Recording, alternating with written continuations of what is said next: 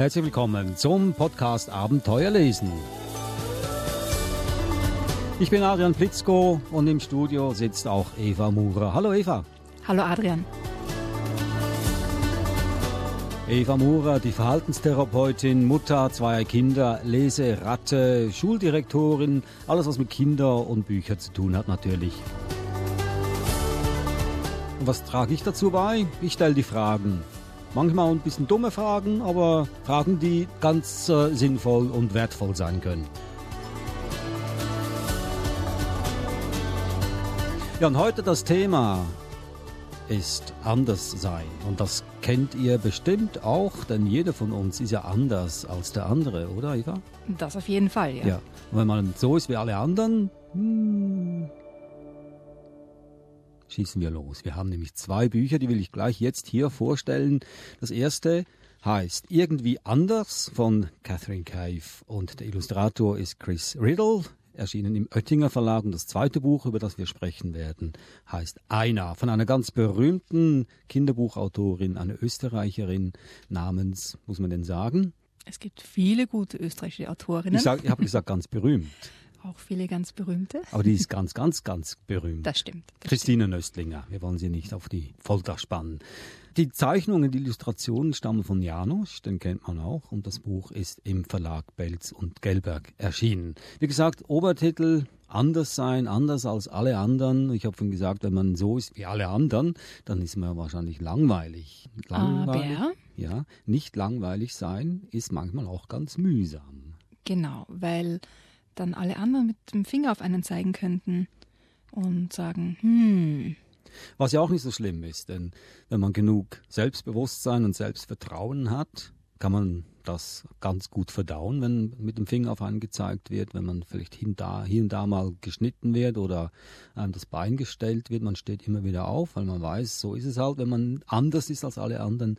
Aber wenn man das Selbstvertrauen nicht hat, was bei Kindern der Fall ist, dann kann es schwierig werden. Und vor allem bei Kindern ist es oft so auch, also bei Kindern und auch bei Jugendlichen, dass sie ja gerne gleich sein möchten wie ihre Freunde und Freundinnen. Die wollen ja nicht anders sein. Ja, und viele Kinder leiden auch darunter. Warum ist das wohl so eine philosophische Frage? Warum will man so sein wie alle anderen? Naja, wenn man, wenn man gleich ist wie die anderen, sozusagen in, in diesem Freundeskreis drinnen ist, in der Gruppe sind, das gibt ja natürlich auch Schutz. Ja, weil die anderen einen dann nicht ausgrenzen, man ist quasi beschützt von der Gruppe und macht gemeinsam Dinge. Das ist einfach ein, ein starkes Gefühl, wenn man da in der Gruppe aufgenommen ist. Und anders zu sein und allein zu sein, das ist viel, viel schwieriger. Nun, diese zwei Bücher, die du mitgebracht hast, sind die so quasi Leitfaden für alle diejenigen, die anders sind und ein Leitfaden dafür, wie man damit umgehen kann. Ich glaube, die zwei Bücher zeigen einfach, dass Anderssein okay ist, dass es nicht dazu führen muss, dass man furchtbar leidet oder dass es etwas Schlechtes ist, anders zu sein, sondern im Gegenteil so auch bewusst zu machen, hm, wenn wir jetzt hier als Gruppe mit dem Finger auf die anderen zeigen, die anders sind, das ist eigentlich keine gute Sache.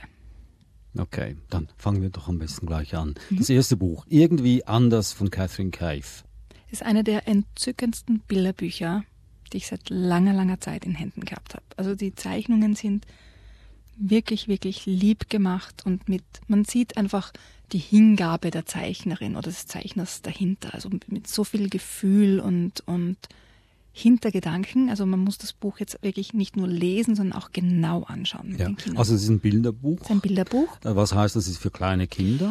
Es ist Oder? offiziell ab drei Ja. und ist so als Vorschulbuch angepriesen. Aber ich würde sagen, dass es auch für ältere Kinder, also zum Beispiel für meine, die sind ja neun, passt das perfekt. Halt aus einer anderen Perspektive. Man, man schaut das Buch anders an, man spricht anders mit den Kindern über das Thema. Aber es ist genauso geeignet für ältere Kinder. Ja, ich wollte das gerade sagen, weil neunjährig verstehe ich, weil man da schon ziemlich eine Persönlichkeit entwickelt hat. Wahrscheinlich dann anders ist als die anderen, aber mit drei Jahren ist man immer noch, äh, dann hat man ja noch nichts im Kopf. Äh, Das merkt man noch gar nicht so, oder? Oh, doch. Ja? Also gerade kleine Kinder, die beobachten ja ganz genau, wer wird jetzt aus der Gruppe rausgeschmissen oder mit wem spielen sie lieber oder nicht so gerne. Dreijährige? Mhm. Ja. Und dann auch drauf zu kommen, was macht das denn mit dem anderen, wenn ich den wegschupfe, zum Beispiel, ja, oder auslache. Weil oft werden ja Menschen, die anders sind, ausgelacht, ja, oder macht Späße darüber. Und in dem Buch wird auch gezeigt, wie sind denn die Gefühle auf beiden Seiten, ja? Auf der Seite des Ausgelachtwerdens und auf der Seite des Auslachens oder Wegstoßens. Und da kann man auch mit, mit drei- oder vierjährigen schon darüber sprechen. Ich habe das Buch vor der Sendung mir schnell angeguckt und ich muss sagen, dass der Hauptcharakter ist so süßes, graues Mäuslein. Also wirklich ein ganz, ganz entzückendes Buch. Ja. Und da würde ich jetzt gerne was daraus hören, wenn gerne. das möglich ist. Auf einem hohen Berg, wo der Wind pfiff, lebte ganz allein und ohne einen einzigen Freund irgendwie anders. Er wusste, dass er irgendwie anders war, denn alle fanden das. Wenn er sich zu ihnen setzen wollte oder mit ihnen spazieren gehen oder mit ihnen spielen wollte, dann sagten sie immer Tut uns leid, du bist nicht wie wir. Du bist irgendwie anders. Du gehörst nicht dazu. Da möchte ich kurz was zur Zeichnung dazu sagen, weil das ist so eine Zeichnung, wo auf der einen Seite alle Tiere stehen, also die, die Gemeinschaft der Tiere sozusagen, das sind jetzt Kaninchen und Hasen und Giraffen und andere Vögel, Störche, glaube ich, sind das. Und du siehst an den Gesichtsausdrücken die verschiedenen, hm, wie soll man sagen, Arten, wie man mit dem Anderssein umgeht. Also manche schauen richtig bös rein, manche schauen traurig rein, so, es tut uns leid, dass du anders bist, aber hm, Gott sei Dank bin ich nicht so. Dann gibt es solche, die gar nicht auf den irgendwie anders schauen, sondern auf die anderen in der eigenen Gruppe, so was tun die anderen in meiner Gruppe und dann quasi mitschwimmen. Und das ist ja etwas, was wir bei, bei uns Menschen ja auch haben, ja, dass wir oft auf die anderen Menschen in unserer Gruppe achten, was die denn für eine Meinung haben und dann laufen wir hinten nach. Und das ist so toll in dieser Zeichnung beschrieben und das ist etwas, was man mit den Kindern auch gut durchbesprechen kann. Wie ist das zum Beispiel beim Bullying? Ja, da gibt es immer ganz, ganz viele, die daneben stehen und zuschauen.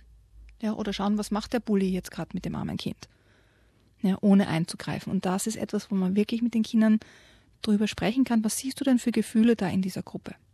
Ja, und man sieht den, den irgendwie anders, sieht man nur von, von hinten. Also da weiß man gar nicht, wie, wie es dem jetzt gerade geht.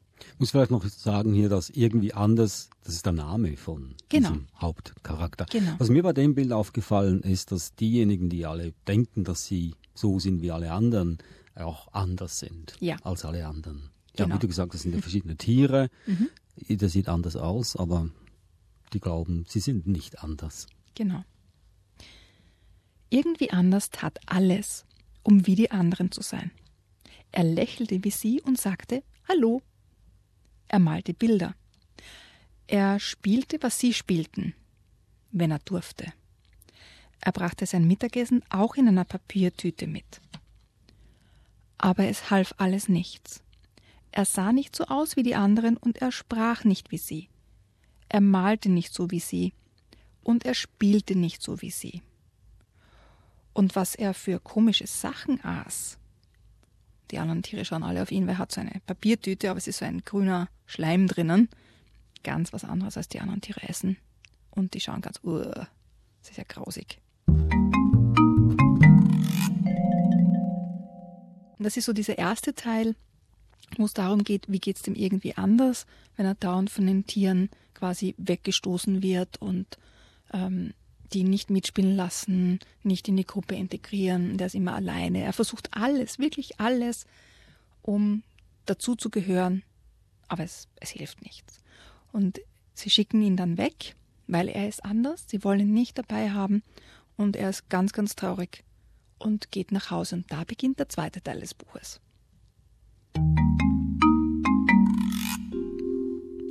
Irgendwie anders ging traurig nach Hause.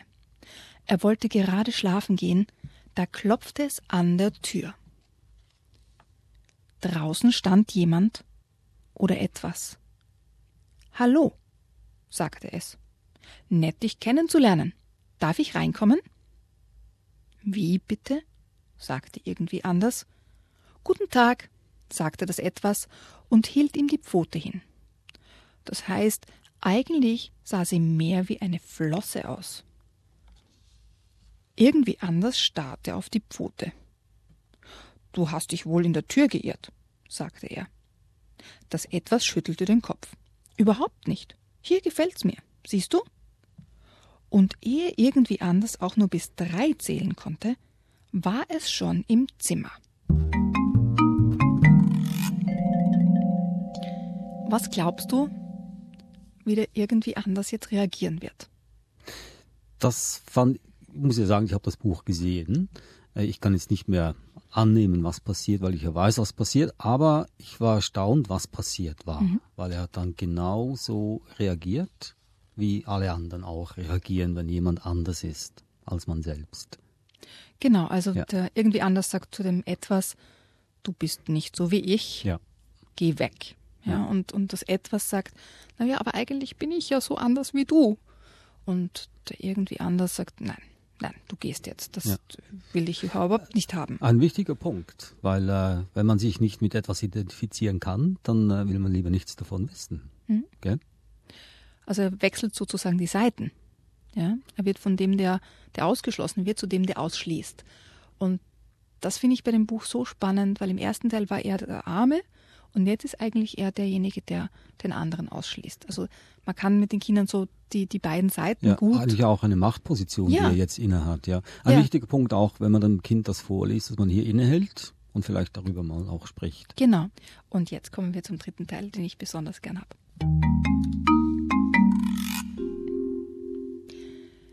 Das Etwas war gerade gegangen. Da fiel es ihm plötzlich ein. Warte, rief irgendwie anders, geh nicht weg. Er rannte hinterher so schnell er konnte. Als er das etwas eingeholt hatte, griff er nach seiner Pfote und hielt sie ganz, ganz fest. Du bist nicht wie ich, aber das ist mir egal. Wenn du Lust hast, kannst du bei mir bleiben. Und das etwas hatte Lust. Seitdem hatte irgendwie anders einen Freund. Sie lächelten und sagten Hallo. Sie malten zusammen Bilder. Sie spielten das Lieblingsspiel des anderen. Jedenfalls probierten sie es. Sie aßen zusammen. Sie waren verschieden, aber sie vertrugen sich. Und wenn einmal jemand an die Tür klopfte, der wirklich sehr merkwürdig aussah, dann sagten sie nicht, du bist nicht wie wir oder du gehörst nicht dazu. Sie rückten einfach ein bisschen zusammen. Ja, und das ist der Clou von diesem Buch. Den wir nicht verraten. Nein, nein, das dürfen wir nicht verraten. Das ist ein Augenöffner. Ja. Absoluter Augenöffner. Ja. Schönes Buch. Und wird die Kinder total faszinieren. Also, das war irgendwie anders von Catherine Keif, erschienen im Oettinger Verlag.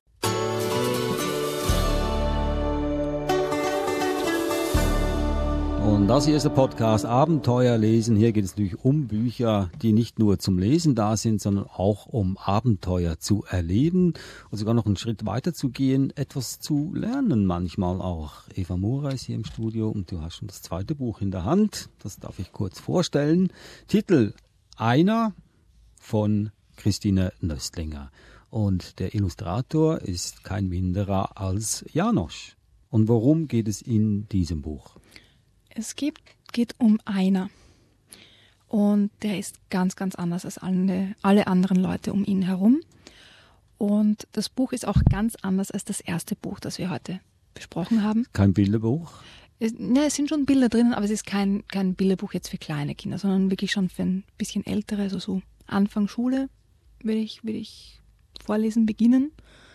Aber man muss einfach auch mit den Kindern drüber sprechen. Es ist kein einfaches Buch hätten wir bei Christine Nösslinger auch nicht, nicht erwartet wirklich, sondern eines, das zum, wirklich zum Nachdenken anregt und auch durchaus kontroversiell ist in, in der Botschaft. Soll ich ein Stückchen vorlesen? Gerne, ja.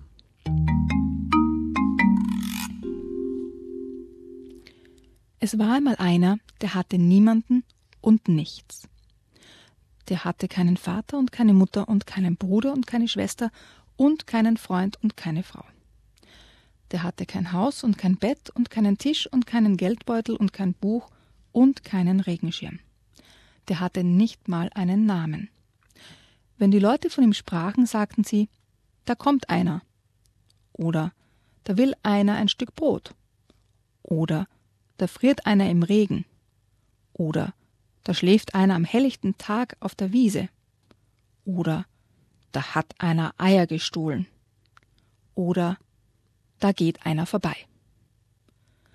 Wenn ihn jemand nach seinem Namen fragte, was nur selten geschah, sagte er, ach, ich bin so einer.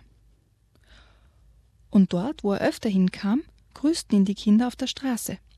Guten Tag, Herr Einer. Und sie liefen hinter ihm her und baten ihn, Herr Einer, schenk uns was. Da suchte einer in den Taschen seiner verbeulten Hose und seines zerrissenen Rocks, kehrte die Taschen um und zeigte den Kindern, dass sie leer waren. Doch wenn die Kinder weiter baten, schaute sich einer um und fand immer etwas, was er ihnen schenken konnte. Eine schillernde, gedupfte Vogelfeder, die an einem Zweig hing, einen glatten, glänzenden Stein, der am staubigen Weg lag, ein Stück von einer Wurzel, das aussah wie ein alter Mann, eine blau-weiß gesprenkelte Eierschale, die aus einem Nest gefallen war, einen golden schimmernden Messingknopf, der an einer Hausmauer lag, einen Knochen, den die Sonne schneeweiß gebleicht hatte, oder eine wunderschöne Distelblüte. Da möchte ich noch dazu sagen, dass die Hauptfigur einer ist ein Mensch, Ja. was bei Christine Nösslinger häufig der Fall ist, natürlich in ihren Büchern, und ist kein Kind, sondern ein Erwachsener. Ja, einer ist ein erwachsener Mann und so von den Zeichnungen her, er sieht aus wie ein Landstreicher. Er hat keinen festen Wohnsitz, er wandert von Land zu Land, wobei er den Ländern neue Namen gibt. Zum Beispiel gibt es da das Dobadan-Land, weil die Kinder ihn dort Dobadan begrüßen. Oder es gibt das Kalimera-Land oder das Bonjour-Land. Also je nachdem, wie sich die Leute dort grüßen, so nennt er das Land. Und es kommt dann auch so vor, ja, er, er, ist, er ist nicht dumm, er weiß schon, dass die Länder anders heißen, aber für ihn macht es mehr Sinn, die Länder umzutaufen, so wie sich die Menschen grüßen. Nun, das Buch hat ja viel Text, Mhm. also mehr Worte als Bilder. Kannst du uns eine ganz kurze Zusammenfassung geben, wie die Geschichte weitergeht und was so die Essenz ist in diesem Buch? Also er beschließt dann, also er, er versucht immer dort zu sein, wo Sommer ist. Also er hat es gern warm, er möchte, mag den Winter nicht gerne und er beschließt dann, in das Guten Tag Land zu gehen. Was Deutschland wäre. Was Deutschland Oder ist. Österreich? Deutschland oder Österreich, ja. Mhm. Vielleicht auch die Schweiz. Ja, Grüezi, nicht. das wäre das Grüezi-Land. Was wir wissen ist, er muss über die Berge. Und irgendwie mm, stimmt was mit dem Wetter nicht. Es ist sehr kalt und es regnet und er bekommt eine ganz schwere Lungenentzündung und wird krank. Und da findet ihn ähm, ein, ein Junge und bringt ihn zu einem Haus und legt ihn einfach vor der Haustür ab. Und in dem Haus wohnt eine Frau, eine kugelrunde Frau, die Gott sei Dank sehr stark ist, weil sie findet den Einer dann und bringt ihn zu sich nach Hause und pflegt ihn neun Tage lang, bis es ihm wieder besser geht. Und diese kugelrunde Frau wird so die Freundin vom Einer. Also die bleiben dann zusammen und verbringen einen wunderschönen Sommer gemeinsam, machen ganz viel und der Einer fühlt sich wohl. Aber dann passiert etwas, womit man nicht so gerechnet hat. Der Einer kriegt wieder die Wanderlust. Also er merkt, er muss, er muss weiter. Und die kugelrunde Frau ist ganz, ganz traurig, dass er weiterzieht, aber sie lässt ihn ziehen, weil sie ihn lieb hat. Und das ist auch etwas, wo mir denkt, das ist schon etwas, ein, ein Konzept, das für uns oft fremd ist, ja, dass wir jemanden ziehen lassen, weil wir ihn lieb haben und ihn nicht an uns binden, Ja. für uns schöner wäre. Und um das jetzt um, äh, an unser Thema anzubinden, anders sein, Mhm. was, was ist hier so die Aussagekraft von diesem Buch? Nein, es ist ja nicht die, die Norm, jetzt so einfach dann weiterzuziehen, wieder als, als Landstreicher, als Obdachloser sozusagen, von Land zu Land zu ziehen und von der Hand in den Mund zu leben, ist sicher nicht jetzt ein, für uns jetzt ein normaler Lebensverlauf. Ja? Aber für eine ist es genau das Richtige. Und er kommt später wieder zurück zur kohlgrunden Frau und sie bekommen ein Kind. Ah, Mhm. okay. Aber er kann nicht bleiben, weil die Wanderlust ihn wieder packt und wieder das Kind, der Hans, ein bisschen älter ist, zieht er weiter. Aber so der, die Schlussessenz ist, dass die kugelrunde Frau sagt, mach dir nichts draus, Hans, er wird wiederkommen. Mm. Ähm, ja, äh, muss man fast sagen, hat übermenschliche Qualitäten, das Buch. Ja? Ich, ich finde es als, als ähm, deswegen sage ich, es ist kontroversiell. Ja. ja. Aber es ist, wenn man die Geschichte liest, dann versteht man, dass der eine das tun muss. Ja. Und die, die kugelrunde Frau lässt ihn gehen, weil sie weiß, er kommt wieder. Ja. Wenn sie ihn zurückhalten Aber würde, dann würde es schief gehen. Sie würden nicht mehr zusammenleben, sie würden sich nicht mehr lieb haben. Und sie haben sich ja wirklich lieb. Ja?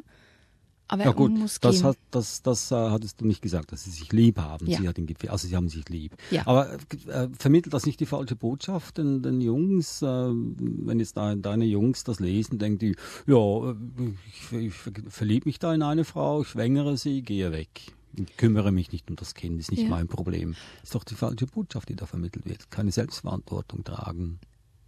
Mm, Also meine Jungs haben das nicht so gesehen. Ne? Nein. Sie haben das eher so gesehen, dass er Verantwortung übernimmt, weil ja er wird ja depressiv, wenn er da bleibt. Er hat es ja probiert.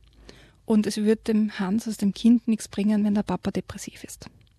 Also es ist besser, er geht ein bisschen weg und kommt dann wieder und ist, ist der, der verlässliche, starke Papa, wenn er da ist, als wenn er da bleiben würde und quasi, ja, vergeht. Ja, also eher eine Botschaft für jemanden, der mit Verlust umgehen muss, würde ich jetzt mal hier sagen. Ja, ich bin da mal weg. Okay, weg.